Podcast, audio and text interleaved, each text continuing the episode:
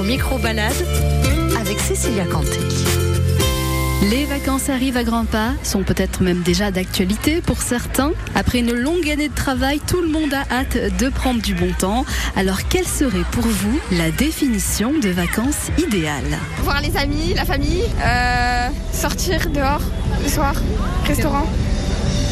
Bah, je sais pas, des fois quand c'est animé, avoir un peu d'animé. Faire des soirées pyjama, aller euh, à la plage, bah, se promener. euh, Profiter en soi, profiter. oui, voir la famille. Alors, euh, les vacances idéales pour moi, c'est des vacances où on a le temps de se poser sur la plage et de profiter de la nature et du bon temps.